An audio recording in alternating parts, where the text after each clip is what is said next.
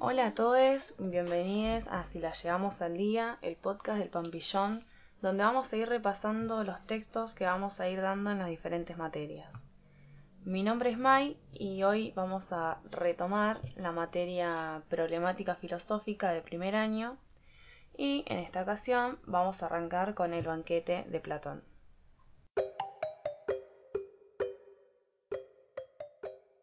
El contexto en el que se sitúa la obra es justamente en un banquete, en el que los comensales, ya embriagados, deciden, a petición de Erixímaco, quien va a ser el moderador, hablar del amor, o más concretamente de Eros.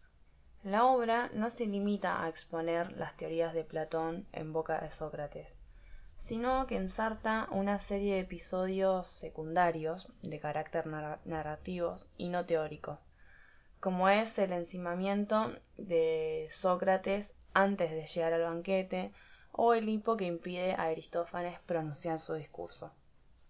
Estos episodios hacen que la obra no esté constantemente en un nivel filosófico puro, y además nos indica el carácter de ciertos personajes, lo cual es sobre todo importante en el caso de Sócrates.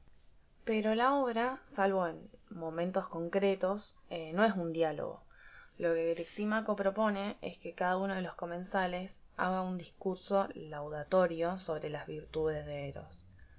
Antes de que Sócrates pronuncie su discurso, que es el motivo central de la obra, se producen otros cinco discursos. Algunos de ellos son más acertados que otros, pero bueno, estos cinco discursos anteriores a la intervención de Sócrates sirven de aproximación al tema central y también aportan algunas ideas interesantes. Otros, en cambio, son puramente puros elogios, no, no aportan nada. El primer discurso es el de Fedro.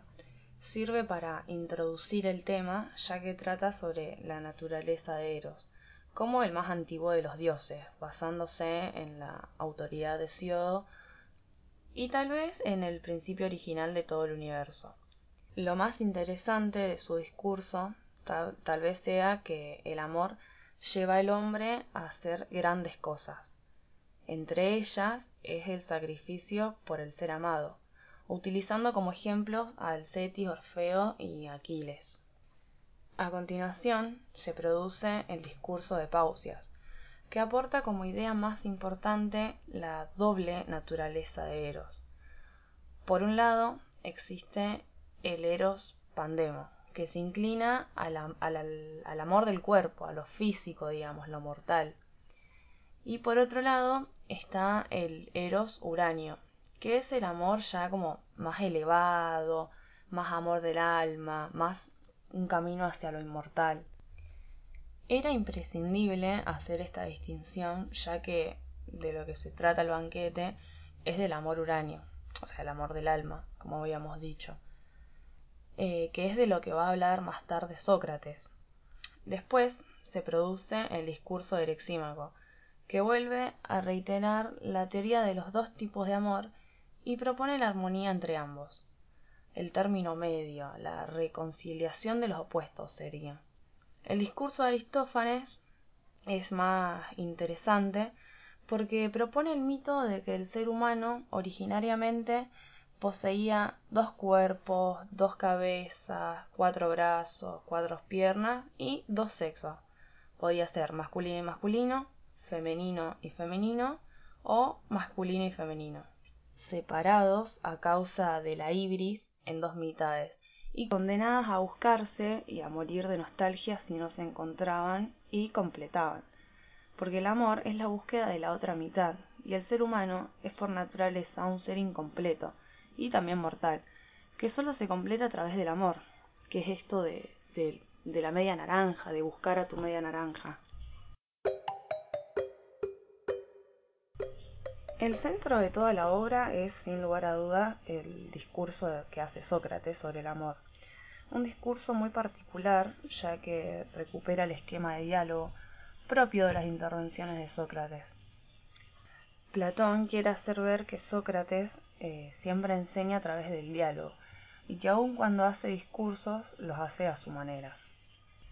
Sócrates refiere a un diálogo que había tenido hace años atrás con la sabia sacerdotisa Diótima, personaje del que se duda si existió realmente o si es un hábil recurso que utiliza Platón. El discurso de Sócrates, por supuesto, supera a todos los anteriores y aporta una gran cantidad de ideas acerca de Eros, que no es un dios, sino algo intermedio, un daemon, una especie de puente que une lo mortal con lo inmortal. Es hijo de Penía y de Poros, y como tal tiene características de ambos, de ahí su naturaleza muchas veces contradictoria.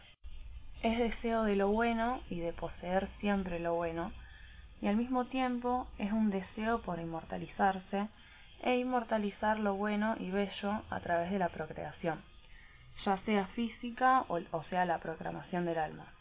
Es decir, la virtud o que al amor se llega a través de la belleza. Estas son algunas de las ideas que Sócrates tratan a lo largo de su discurso. A continuación aparece el personaje de Alcíbiades, que transforma un diálogo sobre las virtudes del amor en un elogio total hacia la persona de Sócrates. Alcíbiades se queja de que no ha podido conquistar el amor físico de Sócrates, el cual muestra en todo momento un interés por el alma de sus discípulos, más que por sus cuerpos. Este elogio de Sócrates sirve para, bueno, en cierto modo, para confirmar el discurso de Diótima sobre el propio Sócrates. Lo que Diótima había explicado sobre el amor, Sócrates lo cumple. En este sentido, hay que interpretar como mucho más complejo de lo que parece la aparente pederastia y homosexualidad de la cultura griega. Quedarse en la superficie de la homosexualidad y la pederastia griega sería caer en una simplificación y eso es un grave error. Es cierto que en los discursos de muchos de los comensales se puede detectar una defensa de la homosexualidad y de esta pederastia. Por ejemplo, en el discurso de Aristófanes, pero es así en prácticamente todos, excepto en el de Sócrates. Para poder interpretar esta situación correctamente, hay que basarse en una, distinción que ya ha sido establecida. El eros pandemo y el eros uranio, o sea, el amor del cuerpo y el amor del alma por otro lado. Una defensa de la homosexualidad y de la pederastia se situaría en el nivel del eros pandemo, es decir, es el amor simple, el amor mortal y percedero. Hacia ese amor van encaminadas las defensas que se hacen acerca de la homosexualidad y pederastia. No así ocurre con Sócrates. En el diálogo de Diótima se ha alabado al Eros Uranio. Por eso no es posible que Sócrates cediera las proposiciones carnales de Alcíades. Lo que ama Sócrates de sus discípulos y Alcíades no son sus cuerpos, sino sus almas. Lo que ocurre es que se dan las circunstancias de que en la época la mujer eh, tenía un papel secundario y muy poco importante. Claramente en el banquete no encontramos a ninguna mujer y los discípulos siempre son hombres. Es por esto que Sócrates siente amor por los hombres, y es en ese sentido en el que hay que interpretar a la homosexualidad y pederastia, que tomados al pie de la letra, tal y como se entiende hoy, carecen de sentido.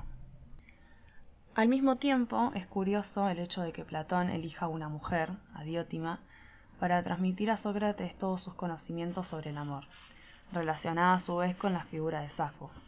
Esto tal vez se podría deber a que Platón no concibiera el amor como necesariamente homosexual, y el darle ese papel a una mujer supone una gran modernidad para la época. Bueno, es así como va finalizando el banquete, por lo general desencadena una fiesta que termina al amanecer, algunos de los comensales se han marchado, otros duermen, otros simplemente están totalmente ebrios. Sócrates continúa despierto, incansable, conversando como si el sueño o el alcohol no le afectaran a absoluto. Así es como la figura de Sócrates queda totalmente exaltada. Y sin más que agregar, nos encontramos en la próxima.